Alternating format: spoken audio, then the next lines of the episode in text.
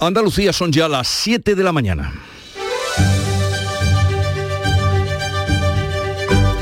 En Canal Sur Radio, La mañana de Andalucía con Jesús Vigorra. Buenos días queridos oyentes, es 21 de marzo, primer día de primavera y este primer lunes mm, en él nos enfrentamos a la segunda semana de paro indefinido de los transportistas autónomos, los que van por libre. Y las posturas siguen muy enconadas. El gobierno no da su brazo a torcer y se niega a negociar con ellos y los autónomos y pequeños empresarios siguen organizando marchas y piquetes para evitar que las mercancías lleguen a sus destinos. Así mostraba este camionero su determinación a seguir con la protesta. Que se reúnan con, con Manuel Hernández que es el presidente de plataforma, porque como no se reúnen con Manuel Hernández, esto sigue para adelante. Aquí no se mueve un camión. De los autónomos no se mueve nadie.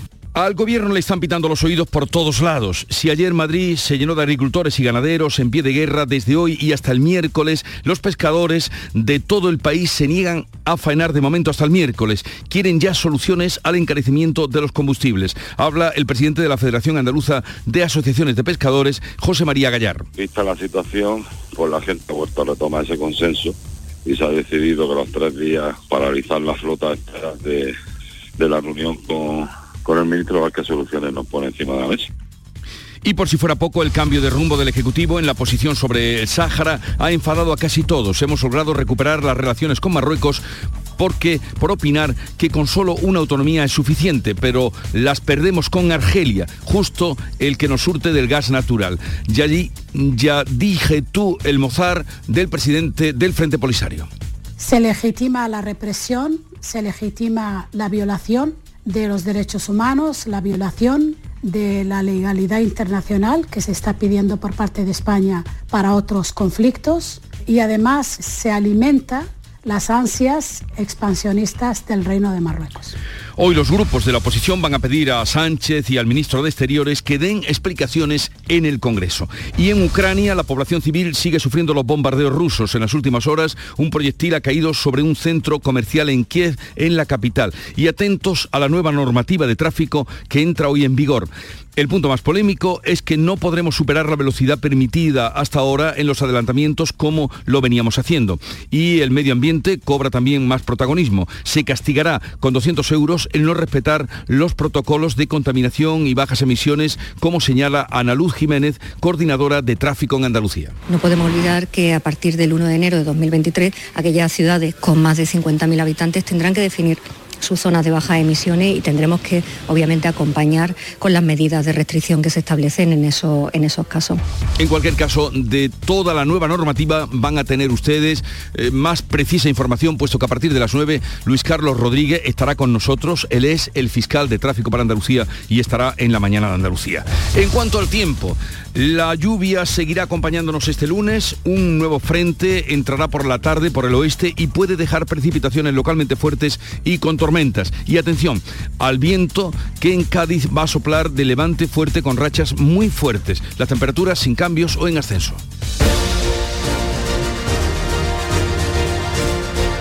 Pero vamos a conocer con detalle cómo amanece en cada una de las provincias de Andalucía. Comenzamos en Cádiz. Salud, votaron. Hola, salud. Bueno, volveremos después porque sé que está ahí. Campo de Gibraltar, Ana Torregrosa. Hola, buenos días. Aquí tenemos a esta hora 14 grados, esperamos una máxima de 18, cielos con nubes y claros. En Jerez, Pablo Cosano. Pues ahora mismo nublado, aunque se están abriendo claros, 13 grados marca el termómetro, 17 de máxima prevista. Ha llovido toda la noche. ¿Cómo viene el día por Huelva, Sebastián Forero? Pues hasta ahora tenemos 14 grados en la capital Jesús. En estos momentos no llueve y la Agencia Estatal de Meteorología se ha activado a las 6 de la mañana el aviso amarillo por lluvia después de casi 60 litros por metro cuadrado caído ayer en el Andévalo y la Sierra Nubense. Se esperan 19 grados en Ayamonte. Por Córdoba llueve, Miguel Vallecillo. De momento no llueve, aunque la noche ha sido muy lluviosa. Tenemos en este caso 12 grados y cielo completamente cubierto. En Sevilla, Pilar González. Ha llovido durante la noche, se esperan más lluvias y tormentas a lo largo de la mañana. La máxima prevista 17 grados y ahora tenemos 13 en la capital. ¿Cómo amanece en Málaga, Damián Bernal? Pues de momento con los cielos cubiertos, a las 9 finaliza el aviso amarillo por lluvia en las comarcas de Ronda, Costa del Sol y Guadalhorce. Anoche tuvimos tormentas con fuerte aparato eléctrico, muy espectacular todo y hasta granizo en algunos puntos. Ahora tenemos en la capital 15 grados, la previsión es llegar a los 17. En Jaén, Alfonso Miranda. El primer lunes de la primavera nos deja lluvias irregulares en toda la provincia de Jaén. A esta hora sigue lloviendo de forma muy débil. La zona central, 10 grados en la capital. En Granada, Susana Escudero. Pues tenemos muchas nubes, ahora mismo 7 grados de temperatura, ha llovido también algo durante la noche, pero de momento poquita cosa. Por Almería, ¿cómo amanece María Jesús Recio? Con el suelo mojado, ha llovido esta madrugada, está haciéndolo en algunos municipios, dejará de llover por la tarde, 13 grados, la máxima alcanzará los 19.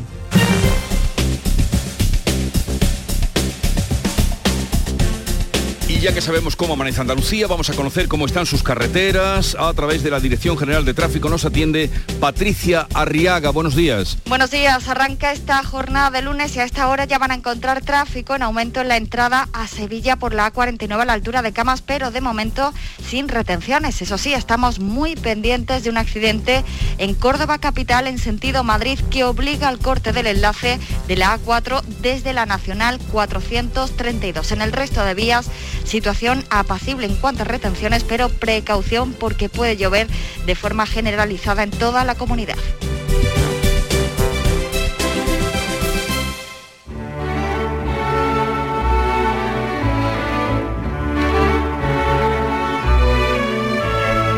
La embajadora de Marruecos en España ya está en Madrid. Sostiene el tempranillo que en tan solo horas después del cambio de postura del gobierno español con respecto al Sáhara, las relaciones se establecen, se establecieron después de diez meses de ausencias y reproches. Tempranillo de Marruecos. Cuando a Sánchez le conviene, que pronto arregla las cosas. ¿Por qué no la gasolina, la luz, papeletas gordas? Que tenemos en España y en el tiempo se demoran.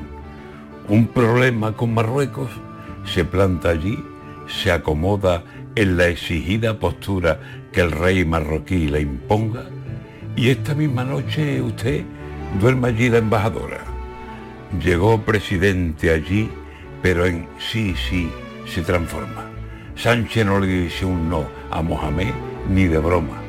Y ahora nos querrá vender que su fuerza poderosa es la que ha conseguido la solución de la cosa.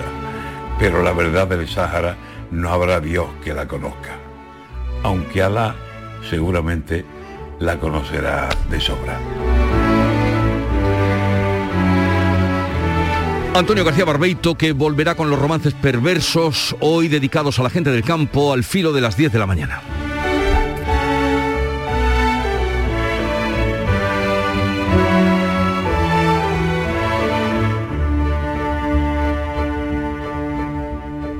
Siete, ocho minutos de la mañana. ¿Estás lesionado? Elige la fisioterapia avanzada de Clínicas Beyman. En Clínicas Beyman ponemos a tu servicio fisioterapeutas de primer nivel equipados con la última tecnología. Nuestra meta es tu recuperación. Somos la fisioterapia oficial de 18 federaciones deportivas de Andalucía. Si necesitas recuperar tu salud, tu rendimiento y tu bienestar, pide tu cita en clínicasbeyman.es. Qué ganas de volver a sentir esto.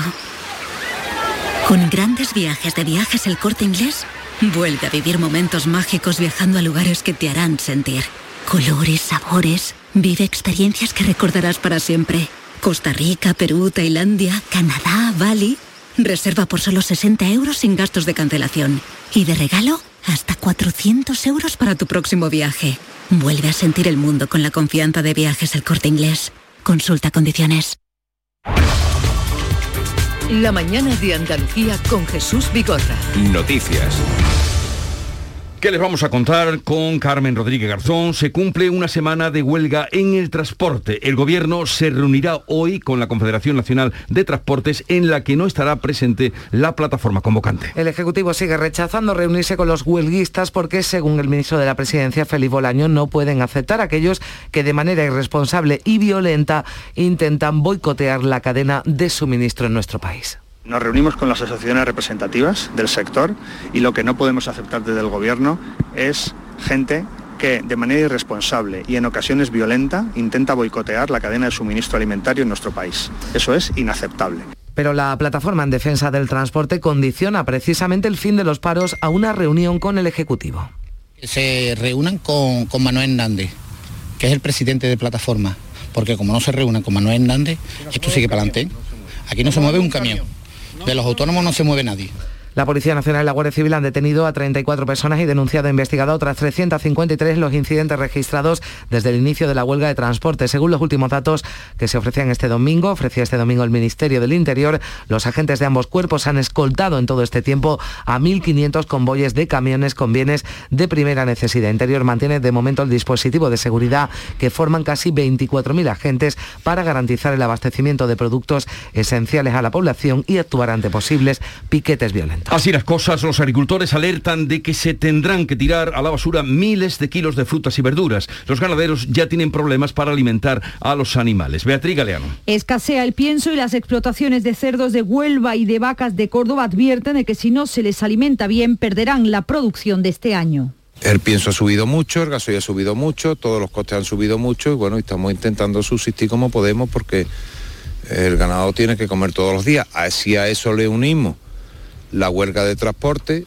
Si seguimos con, e- con esta circunstancia, pues la verdad es que nos vamos a ver obligados a cerrar o a, o a tener que, quitar ganado en medio.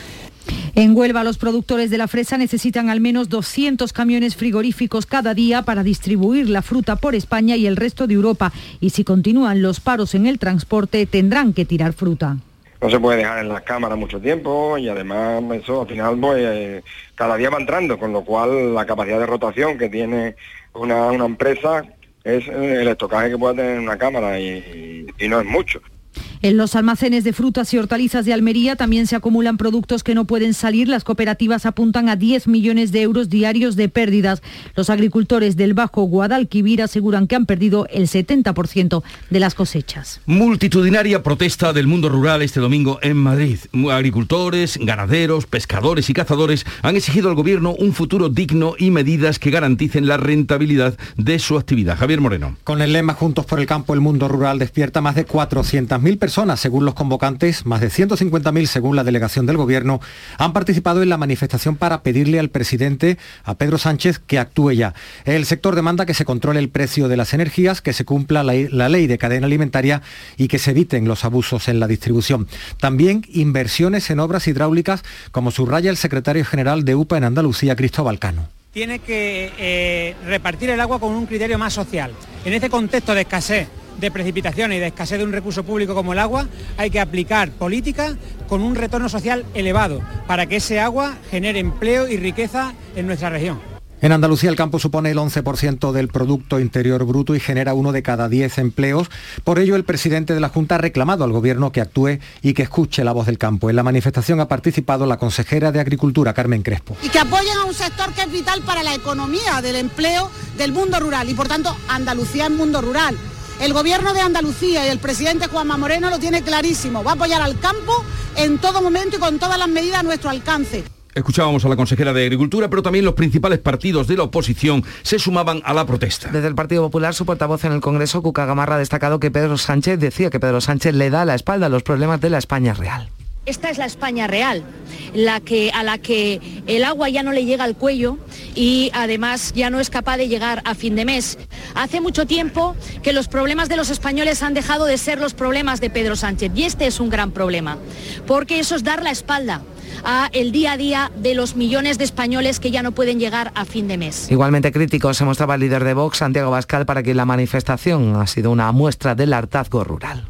Es una muestra del hartazgo del mundo rural, de una España que estaba siendo eh, no solo olvidada, a la que no se le tenía en cuenta, pero que peor aún, estaba siendo absolutamente criminalizada por las políticas públicas, por unos impuestos abusivos y por el fundamentalismo verde, por una religión climática que se ha puesto de espaldas al pueblo. Desde el PSOE, Adriana Lastra decía que al mundo rural hay que defenderlo con hechos y no con pancartas. Hoy veremos a una derecha que se pone detrás de la pancarta, que se están manifestando, y que dirá que apoya a los agricultores. Pero ¿sabéis lo que hizo esa derecha? Votó en contra de la ley de la cadena alimentaria. Pues hoy la flota pesquera va a permanecer amarrada durante tres días. No van a faenar hasta el miércoles. Un paro que comienza hoy que justifican por la falta de respuesta del gobierno a las propuestas del sector para paliar el alto precio del combustible. En Andalucía habrá una manifestación en Almería a partir a las 11 de la lonja de pescados del puerto. Esperan a la reunión que mantendrá el miércoles el sector pesquero con el ministro Luis Planas. Reclaman medidas urgentes porque si no el sector dicen se va a pique, lo explica el presidente de la Federación Andaluza de asociaciones pesqueras José María Gallar. Vista la situación, pues la gente ha vuelto a retomar ese consenso y se ha decidido que los tres días paralizar la flota de, de la reunión con, con el ministro a ver qué soluciones nos pone encima de la mesa. Argelia retira a su embajador en España tras el giro del gobierno en su política hacia el Sáhara, reconociendo ahora el plan de autonomía de Marruecos. La salida de la delegación diplomática argelina coincide con el regreso de la embajadora marroquí casi un año después. Argelia asegura que no fue informada de este viraje del Ejecutivo de Sánchez en relación al conflicto del Sáhara Occidental, aunque el gobierno afirma que sí hubo comunicación y no cree que peligre el suministro de gas desde el país argelino. Un asunto que ha abierto una nueva brecha en el gobierno de coalición y la oposición va a pedir hoy las comparecencias del presidente Sánchez y del ministro de Exteriores José Manuel Álvarez para que den explicaciones. El Frente Polisario carga contra el gobierno español por avalar el plan de autonomía de Marruecos y asegura que de esta forma España apoya la ocupación ilegítima y legitima la represión contra el pueblo saharaui. Yardí Yetuel Motar, delegada adjunta del Frente Polisario en Madrid. Se legitima la represión, se legitima la violación de los derechos humanos, la violación de la legalidad internacional que se está pidiendo por parte de España para otros conflictos y además se alimenta las ansias expansionistas del Reino de Marruecos. Y en la guerra de Ucrania o de Rusia sobre Ucrania se cumplen ya 26 días. Rusia ha dado un ultimátum para este mediodía y para la rendición de Mariupol. Ultimátum que rechaza el gobierno ucraniano que se niega a entregar esta importante ciudad portuaria. Su población lleva semanas sufriendo un asedio con intensos bombardeos. No tienen ni electricidad, ni agua, ni alimentos. Las víctimas civiles superan ya las 4.000 y siguen aumentando porque este domingo los rusos han atacado una escuela de arte donde se refugiaban unas 400 personas y así lo denuncian el presidente Volodymyr Zelensky. La gente lo usaba como escondite de los bombardeos. No había posiciones militares allí. Había alrededor de 400 personas, gente pacífica, en su mayoría mujeres, niños y personas mayores. Ahora están bajo los escombros. Por ahora no sabemos cuántas personas han sobrevivido. Mientras tanto, siguen las negociaciones. El ministro de Exteriores turco, que actúa como mediador, ha dicho que Rusia y Ucrania están cerca de conseguir un alto el fuego porque están de acuerdo en al menos cuatro de los seis puntos puestos encima de la mesa. Joe Biden, el presidente de Estados Unidos, va a visitar Polonia el próximo viernes. Lo hará tras participar en Bruselas en las cumbres de la OTAN, de la Unión Europea y del G7 que va a abordar esa invasión rusa de Ucrania. Hoy 42.000 afiliados del Partido Popular votan en las primarias la candidatura única de Núñez Feijóo. En las sedes habrá también una segunda urna para elegir a los compromisarios que irán al Congreso Extraordinario de Sevilla, ya saben, los días 1 y 2 de abril. El presidente del comité organizador del Congreso Extraordinario del PP, Esteban González Pons, ha explicado que con una sola candidatura que cuenta con más de 55.000 avales no era necesaria esa votación de los afiliados y se podría haber ido directamente al Congreso, pero Feijóo ha asegurado pidió que la elección se celebrase de todas formas. El presidente de la Junta y del PP andaluz, Juanma Moreno, votará esta mañana en la sede del Partido Popular de Málaga. Hoy entra en vigor la nueva ley de tráfico con cambios importantes. Por ejemplo, la prohibición de superar el límite de velocidad en 20 kilómetros hora en carreteras convencionales para poder adelantar. Y eso es lo que ha generado más controversia, pero el director general de la DGT, Pera Navarro, defiende la medida. Uno de cada cuatro muertos en turismo furgoneta sigue sin llevar el cinturón de seguridad. Nos da la impresión que después de, de 15 años, desde que se puso en marcha el perro en puntos, si alguien no se lo pone, no es porque no lo sepa, no es porque no hayamos informado, será porque no le da la gana. También se establecen nuevas restricciones al uso del móvil cuando se conduce. Basta con llevarlo en la mano para ser sancionado con la pérdida de 6 puntos y el pago de 200 euros. Ir sin casco, sin silla infantil o sin cinturón pasa a restar cuatro puntos del carné. Pues a partir de las 9 entraremos en detalle y concreto de esas nuevas medidas con el fiscal de tráfico en Andalucía que estará con nosotros.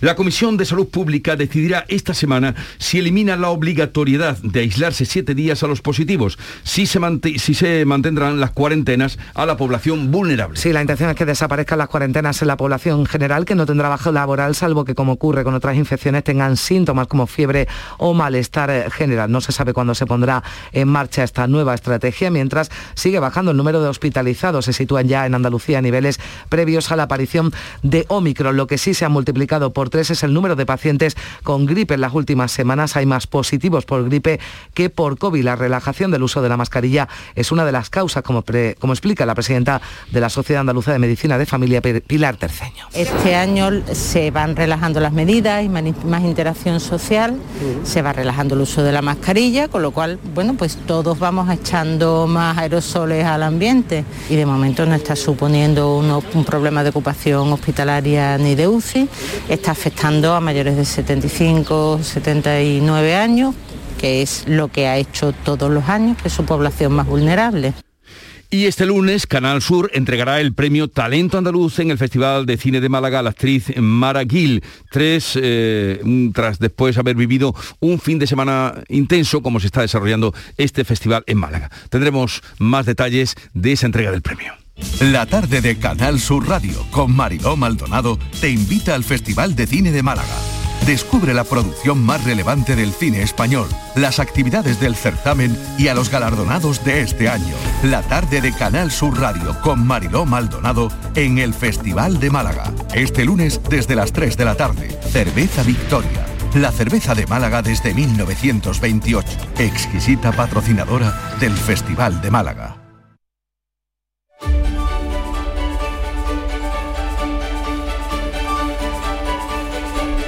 Es el momento de conocer la prensa, lo más destacado, prensa nacional internacional. Paco Rellero, buenos días. ¿Qué tal Jesús? Muy buenos días. 721 en News Diario Argelia, camioneros, agricultores, Ucrania. Una tormenta perfecta amenaza a Sánchez. El presidente del gobierno va a esperar al Consejo Europeo de esta semana, dicen en News, antes de tomar medidas. En el diario.es el frenazo inevitable. Esta inflación o recesión profunda. Tres escenarios, según dure la guerra, y la respuesta fiscal. El editorial de La Vanguardia considera que sobran los motivos, como la canción de Sabina, no sobran los motivos para la protesta y falta diálogo para hacer frente a los problemas. En la viñeta de Nieto para ABC la recomendamos, vemos un sobre gigante, un sobre blanco que entra por el techo de la nave de una empresa, destrozando ese techo, la nave y el mobiliario, y un trabajador le dice a su jefe, acaba de llegar el recibo de la luz. La razón, Sánchez que citará a Feijó en cuanto sea líder del PP, algunas fuentes populares creen que huele que podría haber un clima preelectoral. Hablando de Feijó, afirman en ABC que el líder del PP se va a estrenar con un polvorín, es la expresión de ese diario, de congresos regionales. La dirección de Casado que dejó pendiente 11 cónclaves, la mayoría con una renovación sin resolver. Los nuevos planes de Feijó que pasan por escuchar más a los varones. En el confidencial, Feijó, que urge a Sánchez a un pacto de Estado para atajar la crisis social ante el auge de Vox. El Independiente, más de 100.000 agricultores se manifiestan en Madrid contra el gobierno. La Moncloa y el PSOE comienzan a cuestionarse la estrategia del miedo a la ultraderecha, el partido de Santiago Abascal, que crece en zonas consideradas feudos del PSOE en el mundo rural. Y en el mundo, en el mundo del diario, su titular principal, el clamor del campo contra el gobierno que toma las calles. Y ese diario, Jesús, el mundo que abre su portada con esta cita de William Cowper, Dios hizo el campo y el hombre la ciudad. Los ponen como irreconciliables, pero bueno, claro. ahí lo dejamos para la reflexión. La prensa de la controversia de la manifestación de los problemas que hay en las calles. Eh, la prensa dedica también titulares, como no, comentarios a las decisiones de Pedro Sánchez sobre el Sáhara en ABC en portada Argelia que asegura que la Moncloa no le informó del giro sobre el Sáhara. El español Sánchez atrapado entre Argelia y Rabat afronta sin aliados su peor crisis política. Análisis interesante de Francisco Carrión para el Independiente, de Felipe González a Pedro Sánchez. El PSOE consuma su traición con los saharauis. González que prometió en el 76 ya ha llovido y está lloviendo a los saharauis. Nuestro partido estará con vosotros hasta la victoria final. Un compromiso que ahora incumple Sánchez Sánchez, cediendo a la tesis de Marruecos y blanqueando su invasión. Igualmente en Infolibre, una interesante recopilación de documentos que explica la evolución de la posición no solo del PSOE, sino de los gobiernos españoles sobre el Sáhara. En el país ven difícil un pacto de Estado en este titular de portada de la crisis del Sáhara complica el pacto de Estado sobre la guerra. El malestar de la oposición dificulta la negociación del plan económico y social. En el confidencial vemos que eh, Sánchez, y así lo interpreta, aísla a Unidas Podemos de todas sus grandes decisiones y deja al gobierno en punto muerto. En ese digital, la guerra ha provocado la desconexión entre el PSOE y UP en asuntos de Estado, como defensa y como política exterior. Iglesias cree que el presidente les provoca para forzar la autoexpulsión del grupo de ministros de Yolanda Díaz del Ejecutivo. Ya no te puedes fiar de Sánchez, admiten los morados, digo, en información del Confidencial. ¿Y qué dice la prensa con respecto a las últimas novedades de la invasión de Rusia en Ucrania?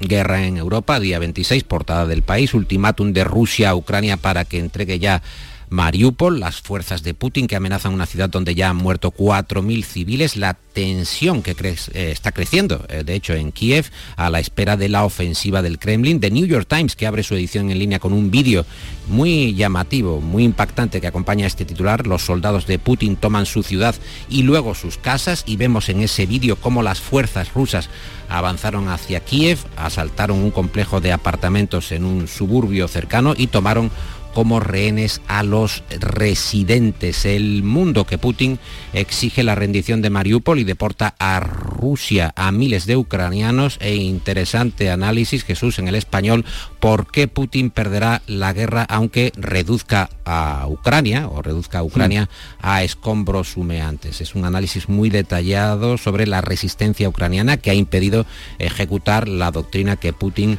eh, impuso y que funcionó en la anexión de Crimea ante el silencio de la comunidad internacional. Y por último te apunto también que consideran que el, eh, país, en el editorial del país, que la suma de la crisis, eh, de la pandemia, de la energía, de la guerra, exigen medidas urgentes, pero sostenibles. Es el editorial del diario de Prisa. pues ahí tienen ustedes las propuestas y ahora lean la prensa y vayan al kiosco. Atendemos a Nuria Gaciño, buenos días. buenos días.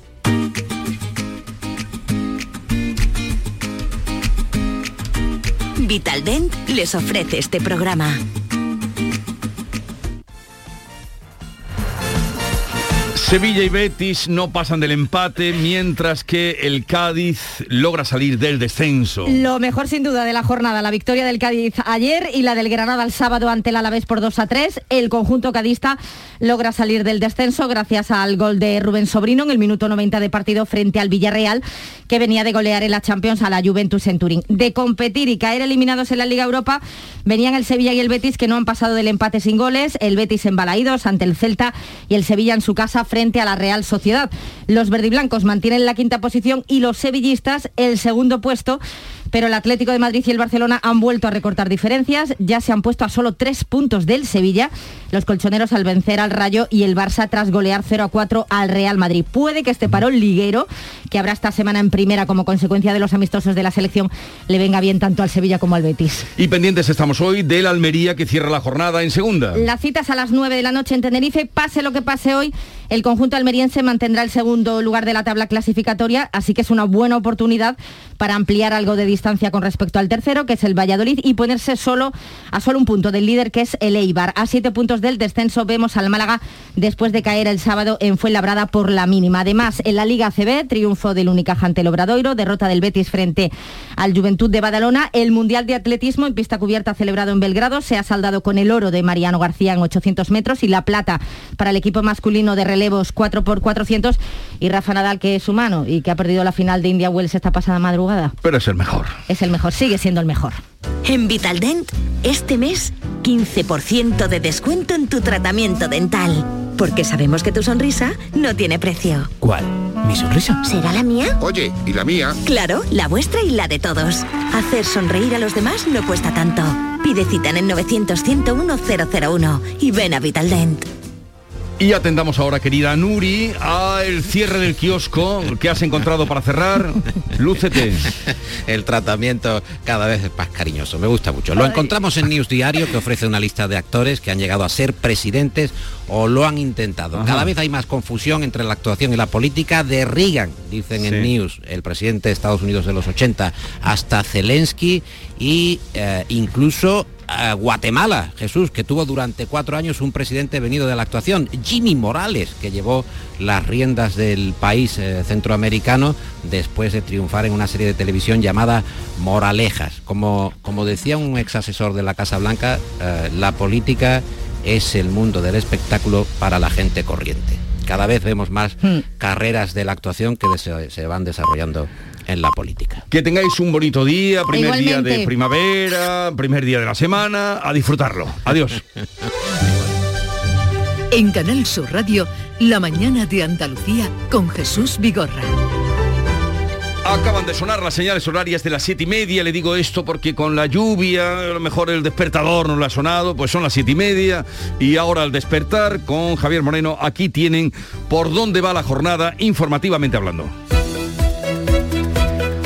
La lluvia y el viento han provocado numerosas incidencias en Huelva, Cádiz y Málaga. Las anegaciones de locales bajos y garajes han afectado sobre todo a Lepe en Huelva. El viento ha sido el causante de las principales incidencias no graves en la provincia de Cádiz. Se inicia la segunda semana del paro de los transportistas agrupados en la plataforma que el gobierno sigue sin reconocer como interlocutor válido. Los autónomos y pequeños empresarios insisten en ser recibidos por el gobierno. Aumenta el desabastecimiento de productos frescos. Hay más de una treintena de detenidos por acciones violentas. Desde hoy y hasta el miércoles la flota pesquera permanece amarrada a puerto. El sector para hoy en todo el país por el precio del combustible. Este domingo una multitudinaria manifestación en Madrid de agricultores y ganaderos exigía medidas compensatorias por la subida de costes. El presidente del gobierno sigue aplazando hasta el 29 de marzo las medidas contra el encarecimiento de la energía y de las materias primas. Sánchez se reúne hoy con el presidente francés para convencerle de que apoye la desvinculación del precio de la electricidad y del gas. También va a mantener un encuentro con comunidades autónomas y agentes sociales. Rusia da un ultimátum a la ciudad ucraniana de Mariupol para que se rinda antes del mediodía. Los ataques contra civiles han continuado un día más, han bombardeado un improvisado refugio con más de 400 personas. Hace semanas que la población no tiene agua, ni electricidad, ni medicamentos.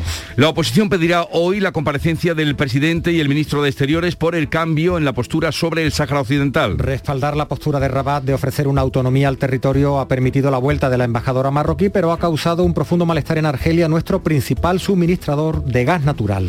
Este lunes entra en vigor la nueva ley de tráfico. No aumenta la cuantía de las multas, pero sí se pierden más puntos por el uso del móvil o por no ponerse el cinturón.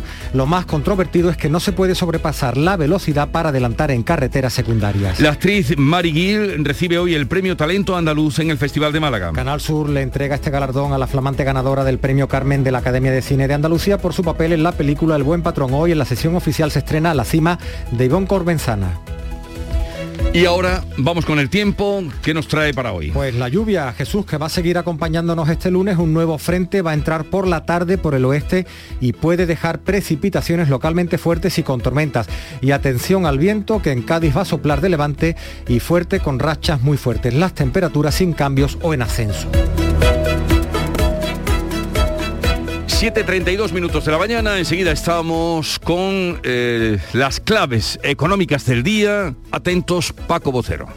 Con el hipotecón de Cajamar tienes muchas opciones para comprarte la casa que quieres. Infórmate en cajamar.es, conoce nuestra oferta hipotecaria y elige la que mejor se adapte a tus necesidades. Calcula la cuota aproximada con el simulador de nuestra web y consulta en tu oficina más cercana. Cajamar, distintos desde siempre. Oye, ¿qué pipas estás comiendo? ¡Qué buena pinta! ¿De verdad me lo preguntas? ¿No las reconoces? Pipas hay muchas en el mercado. Sí, pero pipas reyes son las auténticas, las de siempre, con sal y sin sal. Incluso las del león son de frutos secos reyes. Que sí, que sí, me ha quedado claro. Frutos secos reyes, tus pipas de siempre. Las claves económicas con Paco Bocero. Paco, buenos días. Buenos días Jesús, ¿qué tal? Qué alegría de, de escucharte. Igualmente. bueno, de escucharte sí, escucharte sí, intercambiar contigo eh, impresiones, aprender contigo economía, no. Porque... Bueno, bueno. Pero en fin, muy contento de estar aquí. Comenzamos una nueva semana, la tercera ya de marzo y con las aguas revueltas en cuanto a la economía y sobre todo agendas económicas por la situación. ¿Con qué o qué nos vamos a encontrar estos días, Paco? Pues mira, las agendas económicas que vamos a tener están todas muy revueltas y es que tenemos que empezar por la reunión que van a mantener hoy a partir de las 10 la vicepresidenta económica del gobierno, acompañada de las ministras de Hacienda y de Transporte, con diversos representantes del sector, excepto con la plataforma. Al margen de esta cuestión la realidad es que cada vez hay más sectores en graves dificultades, además del transporte y el campo, que son durísimas, como el automovilístico, el constructor, el químico, el siderúrgico, el papelero y, por supuesto, el alimentario en general. Y la petición que se va a trasladar hoy en esa reunión es que no se puede esperar al próximo martes 29 para que se tomen medidas. Y se va a pedir actuar como lo están haciendo en muchos países de la eurozona, entre otros nuestros vecinos más cercanos, Portugal, Francia o Italia. Y en Francia han acumulado, han anulado, perdón, los paros del transporte que tenían previstos para hoy. Exactamente, sí. En Francia el gobierno ha alcanzado un acuerdo con la Asociación de Transportistas de Carga y Viajeros para repartir ayudas por 400 millones de euros. El plan pretende reducir los problemas de un gasoil en máximo y ha servido para que el sector de nuestros vecinos desconvoque los paros previstos para hoy. De cualquier modo, veremos qué sale hoy de esta reunión que se celebra y de la que no se celebra, porque al margen de otras consideraciones, la necesidad de actuar ya en la medida de lo posible es generalizada. Y luego, a las 18.30, Habrá otra reunión con los agentes sociales para ver las medidas del Plan Nacional de Respuesta a la Guerra, una reunión que también va a ser bastante complicada. Bueno, pues eh, ya veremos eh, qué sale de esa reunión, así como de la huelga y de su continuidad y qué más cosas tendremos para a lo largo de esta semana nos vamos a encontrar. Pues mira, vamos a tener varios indicadores en nuestro país, así como la, eh, la, eurozona de referencia. Para comenzar por los nuestros, el miércoles tendremos cifras de ocupación hotelera correspondientes a febrero y el jueves los índices de negocios los servicios y la industria. El viernes tendremos datos provisionales, datos, perdón, definitivos de los precios industriales y veremos la magnitud de esa subida que registran en la industria. Además, también tendremos las cifras definitivas de crecimiento del cuarto trimestre de 2021 desde el INE y calibraremos si al final, en efecto, las cifras adelantadas fueron las correctas o no. En el plano europeo, mañana martes, hay índice de confianza del consumidor en Europa, que va a ser muy importante para tomar el pulso del consumo ante la guerra. Un índice que se espere que registre una caída ostensible, porque partía ya de negativo en febrero. El jueves tendremos los indicadores adelantados, nuestros famosos PMI, y los tendremos de servicio, industria y el compuesto. Además, no solamente en la eurozona, sino también en Estados Unidos, y, va, vamos a tener que estar atentos a su evolución. Y finalmente, un pequeño detalle. Hacienda ha incluido en la declaración de la renta de este año, cuyo periodo comienza el 6 de abril, una casilla para las criptomonedas ahí te dejo eso. Bueno, ahí me lo deja y ahí me lo tendrás que retomar para explicármelo. Sí, lo, explicaremos, explicaremos cómo las criptomonedas con todo que las rodea al final ya empiezan a estar en el radar de la agencia tributaria. Bueno, ya eh, empiezan a... Si están ya consideradas por Hacienda, esto ya no lo para nadie y, le da carta de viabilidad. Absolutamente, así es. Eh, pero ya lo saben, 6 de abril comienza el periodo, ya está ahí, qué pronto, qué pronto comienza el periodo de la declaración de renta. Qué, pronto pasa el tiempo, si te das cuenta. Paco, que tengas una buena semana y mañana nos encontramos de nuevo. Hasta mañana, Jesús. Adiós, adiós. En Canal Sur Radio por tu salud, responde siempre a tus dudas. Casi el 70% de los adultos andaluces tienen algún problema bucodental y esto a pesar de que aumentan las visitas a las clínicas dentales. Esta tarde en el programa hablamos de la salud bucodental con los mejores especialistas en directo. Envíanos tus consultas desde ya en una nota de voz al 616-135-135. 616-135-135 por tu salud.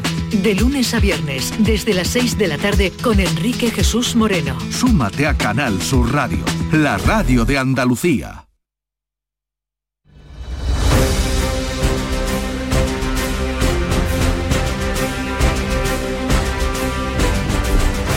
Vamos a completar la actualidad de este día con otras noticias de Andalucía que les contamos, pendientes a esta hora de un accidente en Córdoba, en la Nacional 432, donde permanece un carril cortado. ¿Qué ha pasado, Miguel Vallecillo? ¿Qué tal? Buenos días. Pues la DGT avisa en su página web de un accidente de tráfico ocurrido durante la madrugada y que a esta hora efectivamente mantiene cortado el enlace de la N432 con la autovía A4 muy cerca de Córdoba capital. Hay operarios que están trabajando en la zona para retirar un único camión implicado en el suceso. El tráfico está, por tanto, siendo regulado y desde la Guardia Civil de Tráfico se anuncia el restablecimiento de la circulación en poco tiempo. No hay daños personales. Una persona ha resultado herida en un tiroteo ocurrido a la salida del cementerio de San Fernando en Jaén tras el entierro del hombre que murió este sábado en un incendio en su domicilio de la capital jiennense. ¿Qué ha pasado, Alfonso Miranda? El arrestado es el presunto autor de los disparos, un hombre de 40 años que en sus primeras declaraciones negaba haber efectuado ningún disparo. Pertenece a la familia de la pareja de la víctima del incendio, una mujer que después de este siniestro fue detenida y posteriormente puesta en libertad con la obligación de comparecer hoy lunes ante el juzgado por incongruencias en su testimonio sobre cómo ocurrió el fuego. Diego Moya es el portavoz de la policía. No se descarta ninguna hipótesis. Si el incendio pudo ser provocado, se va a pedir ayuda perros especialistas en incendios. Si ha habido más de un foco, evidentemente ha sido provocado con una serie de acelerantes. Si no, no se descarta que el fuego haya sido accidental o incluso que hasta la misma víctima lo haya podido provocar y no le dio tiempo a salir de casa. Entre ambos constaban órdenes de alejamiento y denuncias cruzadas a pesar de ser convivientes. Desde las agencias de viajes del puerto de Algeciras confían en que el cambio de postura del gobierno sobre el Sáhara lleve a Marruecos a restablecer pronto las conexiones marítimas con Tánger. Ana Torregrosa. Ese giro del Gobierno de España en su postura sobre el Sáhara Occidental, al considerar ahora que la propuesta marroquí de una autonomía para la región es la iniciativa más realista para resolver el conflicto, podría llevar a la próxima decisión del país vecino de abrir sus fronteras para permitir restablecer las conexiones desde Algeciras hasta Tánger y Tarifa a Tánger-Med. Así lo creen desde la Asociación de Agencias de Viajes del Puerto de Algeciras. Su presidente es Juan Paradas. Yo creo que en muy poco tiempo la reapertura se va, va, a ser inminente, vamos, nosotros pensamos que sí. Tenemos ahora el mes de abril, que es Ramadán, ya sabemos que en Marruecos el Ramadán se para casi todo, pero en mayo en mayo yo creo que va a ser la fecha en la que en la que todo va a volver a la normalidad, entre comillas. Esas conexiones están suspendidas desde el inicio de la pandemia en 2020. El Ayuntamiento de Granada ha extendido a este fin de semana el dispositivo de limpieza del barro que caía la semana pasada y que lo ponía todo de color chocolate. Susana Escudero. El objetivo es precisamente que la ciudad recobre su mejor imagen en el menor tiempo posible tras la tormenta de arena de la semana pasada, como decías Jesús. El responsable de mantenimiento y medio ambiente, Jacobo Calvo, ha destacado que se trata de un operativo sin precedentes. En un principio lo que más nos preocupó, y esa fue la primera actuación, es ir a atender aquellas zonas que más inseguridad generaba, sobre todo por la falta de visibilidad de semáforos, de paso de peatones que podía provocar algún tipo de accidente. También se actuó en zonas de acera donde había ciertos riesgos de, de caída de rebalones por parte de los peatones y ahí fue donde se actuó de manera, como digo, prioritaria. En Málaga sigue celebrándose el Festival de Cine Español e Iberoamericano y hoy Canal Sur entrega el premio Talento Andaluz a la actriz Mara Gil, Damián Bernal. Maraguil, que está de moda indiscutiblemente, ha ganado recientemente el premio Carmen, actriz revelación, premio del cine andaluz por la película El buen patrón y está, la verdad, que encantada con este premio. Y muy agradecida con, este premio que me, que me otorga Canal Sur y, y qué te voy a contar, pues todavía un poco sin creérmelo en las nubes. También es una de las protagonistas de la serie Desconocida de Canal Sur Televisión. La cita es a las 12 en el auditorio del Museo Picasso. Estará el director general de Canal Sur, Juan de Mellado, junto al director del certamen, Juan Antonio Vigar, y el diputado de Cultura de la Diputación, Víctor González. Bueno, y tú también estarás para contarlo. Por supuesto, programa especial también de Canal Sur Mediodía Málaga con Barto Martos y todo el equipo. También Bernal, que cuenta y palpa toda la realidad eh, malagueña y ahora la más festiva, como el cine. Queda tan solo un mes para inaugurar la temporada de ferias después de dos años sin ellas.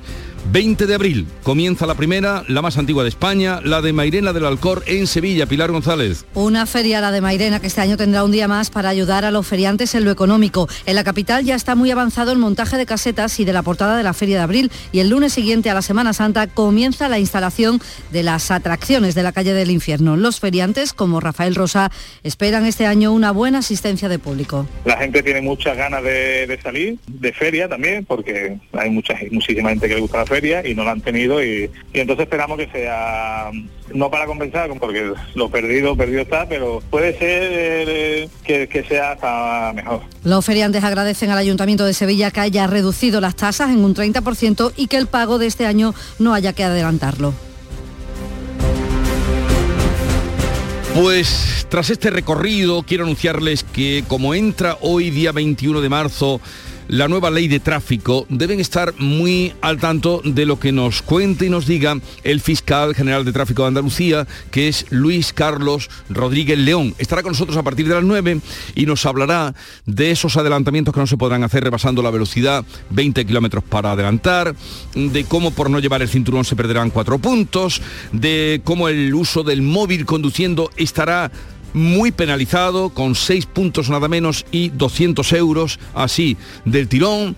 Eh, todo esto que les estoy contando de, memoria de los, de los puntos que trae, por ejemplo, también el uso del casco en, los patines y todos los artilugios que circulan por la ciudad. En fin, permanezcan atentos porque de eso y otras muchas cosas vamos a hablar en el programa de hoy.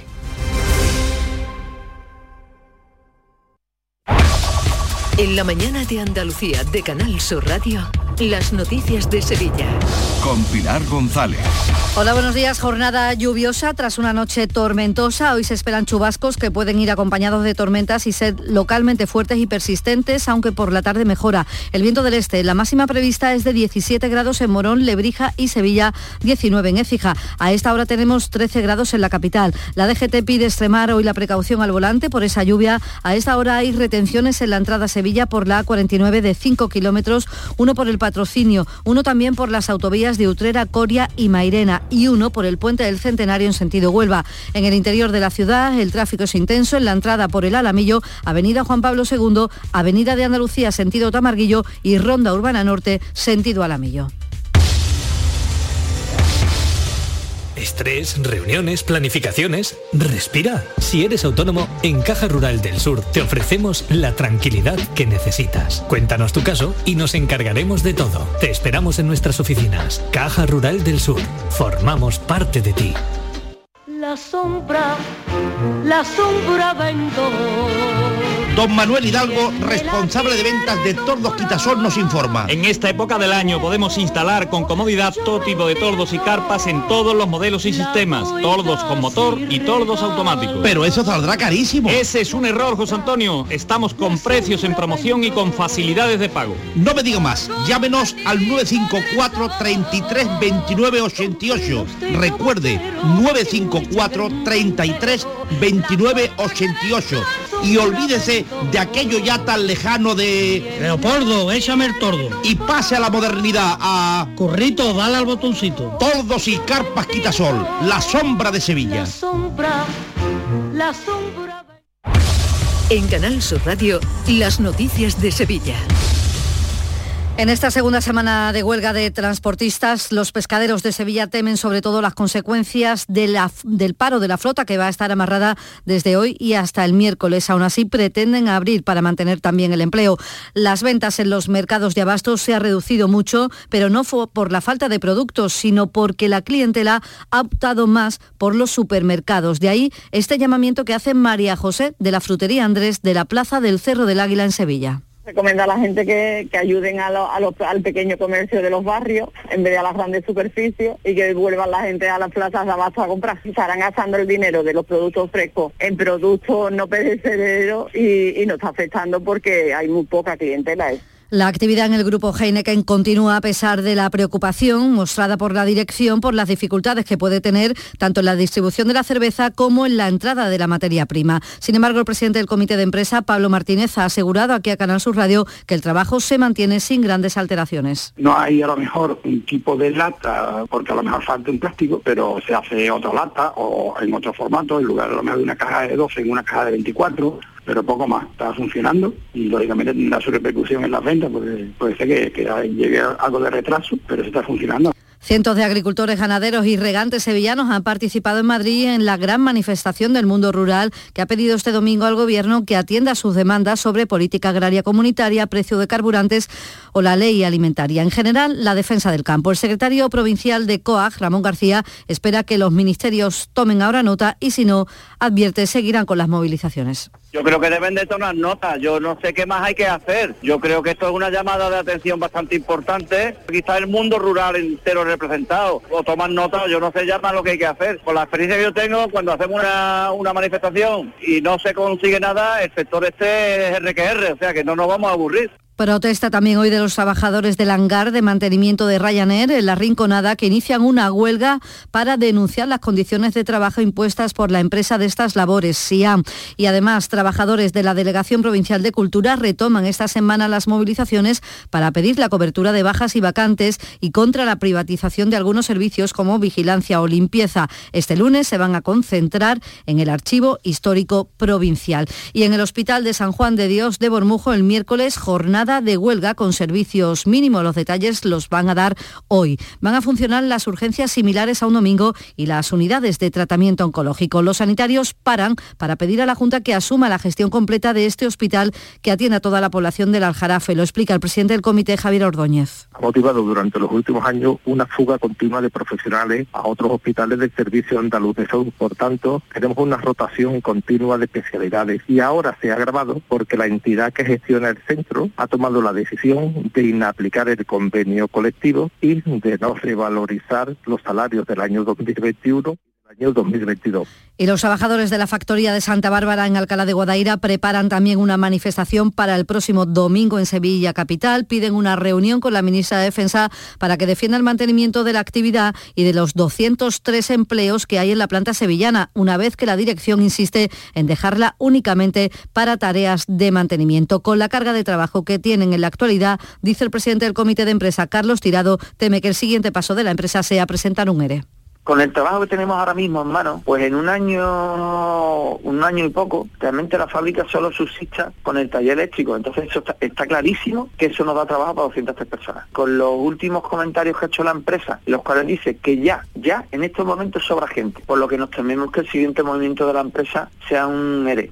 Nueve minutos nos separan de las ocho de la mañana.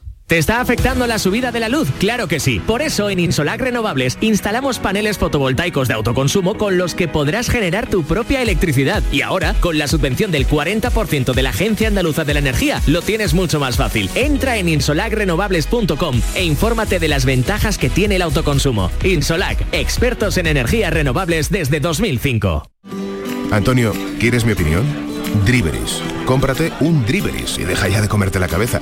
Un coche de segunda mano, revisado al milímetro, que puedes financiar y a buen precio. ¿Qué más quieres? Además, ante los imprevistos, siempre responden. Antonio, Driveris, que son vehículos de ocasión de verdad. Entra ya en driveris.es. Que nadie te quite lo bailado. Que se atrevan a quitarte lo andado, lo explorado, lo cantado. Que intenten quitarte las horas perdiéndote por una nueva ciudad. Esta primavera, que te quiten lo viajado. Escápate con Vueling y disfruta de cualquiera de nuestros destinos desde solo 19,99 euros. Vueling, We Love Places. Más información en vueling.com. Las noticias de Sevilla. Canal Sur Radio. La audiencia de Sevilla juzga hoy a cuatro acusados de suministrar cannabis a más de 300 personas en un local de la calle del centro Bustos Tavera, que funcionaba como asociación de consumo privado de cannabis. Habían vendido droga a personas que acreditaban directamente como socios de la entidad. Tenían un cultivo de casi 400 plantas en Marchena. Y este lunes el Colegio de Médicos de Sevilla va a fletar un tráiler con 25 toneladas de ayuda que han recolectado médicos jubilados para enviar a los refugiados ucranianos. Son artículos de primera necesidad y también medicamentos. Y está previsto que lleguen también este lunes a Sevilla ocho mujeres y niños ucranianos que viajan con el alcalde de Isla Mayor y un grupo de vecinos. Regresan de la frontera con Rumanía, donde han dejado medicamentos y han traído a España en total a 18 personas. El alcalde de Isla Mayor, Juan Molero, espera llegar a mediodía y más adelante invitar a estos refugiados a su pueblo. Dice que en estos días de viaje se ha creado ya un vínculo estrecho. Hay una cosa muy buena que es la app traducción en tiempo real y estamos chapurreando todo, el rato con ellos. Estamos con el móvil, le vas dando y, va, y vas hablando con ellos y le, vas, y le vas marcando un poco de las que los vas conociendo. Yo creo que aquí hay vínculos bastante bastante potentes en estos, en estos días. Porque la verdad que al estar tantas horas en un vehículo, el preguntar, el conocer, se coge aprecio a gente tan buena que tanto han pasado. Queda tan solo un mes para inaugurar la temporada de ferias después de dos años sin ellas. El 20 de abril comienza la primera feria, que es la más antigua, la de Mairena del Alcor, y tras la Semana Santa, el lunes siguiente, comienza en la capital el montaje de las atracciones de la calle del infierno. Los feriantes como Rafael Rosa esperan que este año haya una muy buena asistencia de público.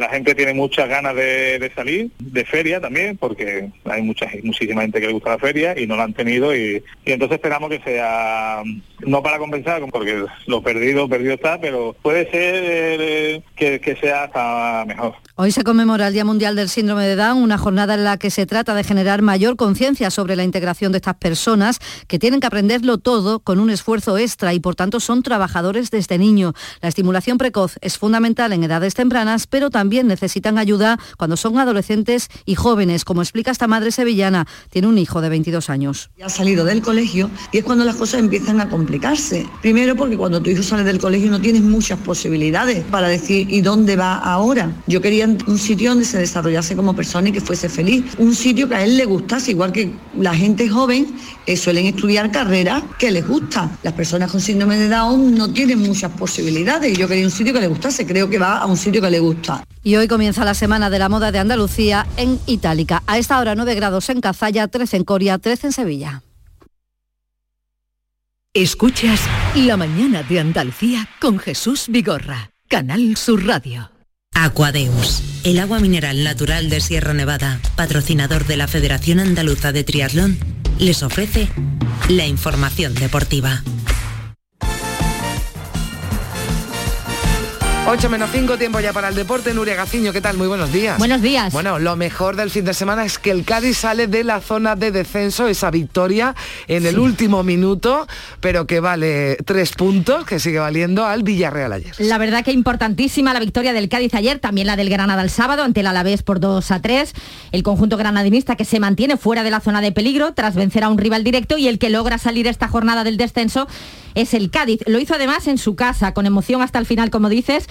Eh, prueba de ello es que el gol de Rubén Sobrino ante el Villarreal no llegó hasta el minuto 90 de partido, un Villarreal que venía de golear en la Champions a la Juventus en Turín. Mucho mérito el triunfo del Cádiz ante un rival muy superior como señala el técnico Sergio González, hay que seguir creyendo. La verdad que yo eh, súper contento, ¿no? Yo creo que, es una victoria de prestigio, ¿no? Aparte necesaria por los puntos y por donde estamos, victoria de prestigio ante un rival eh, muy difícil, ¿no? Eh, es verdad que, al principio pues ellos a través de tantos partidos quizás han puesto una unidad menos habitual, pero en el descanso y en los cambios de, después han tenido que, tirar de los más habituales, ¿no? Lo principal para ellos, ¿no? Para que realmente se crean el buenos que son y se crean pues el gran equipo que son cuando funcionan todos juntos, ¿no? Pues es muy feliz y no es para menos el técnico del Cádiz.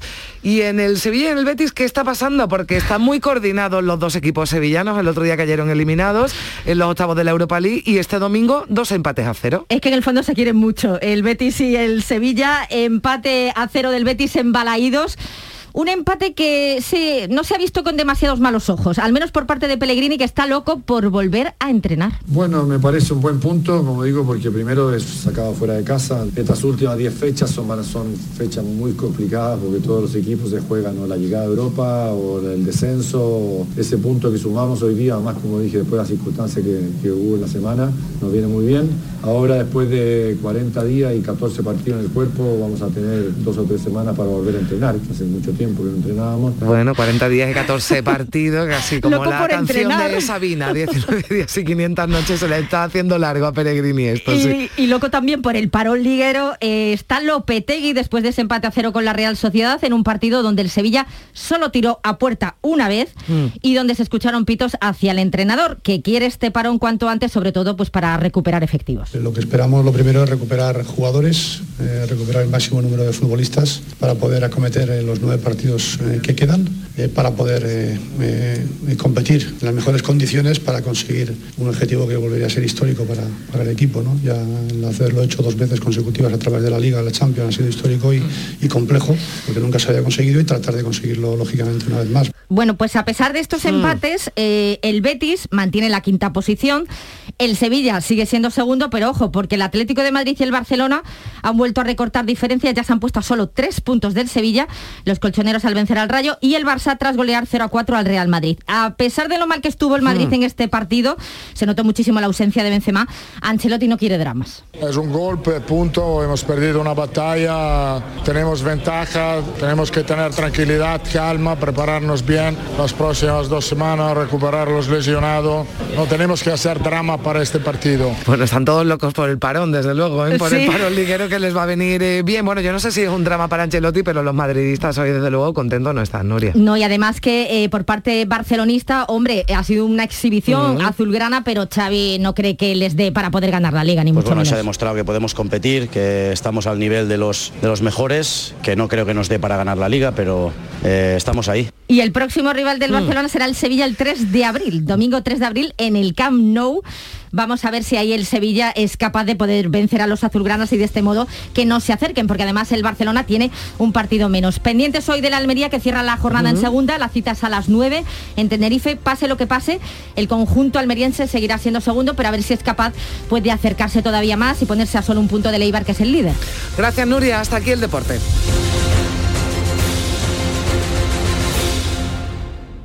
Aquadeus, ahora más cerca de ti, procedente del manantial Sierra Nevada, un agua excepcional en sabor, de mineralización débil que nace en tu región. Aquadeus Sierra Nevada es ideal para hidratar a toda la familia y no olvides tirar tu botella al contenedor amarillo. Aquadeus, fuente de vida, ahora también en Andalucía.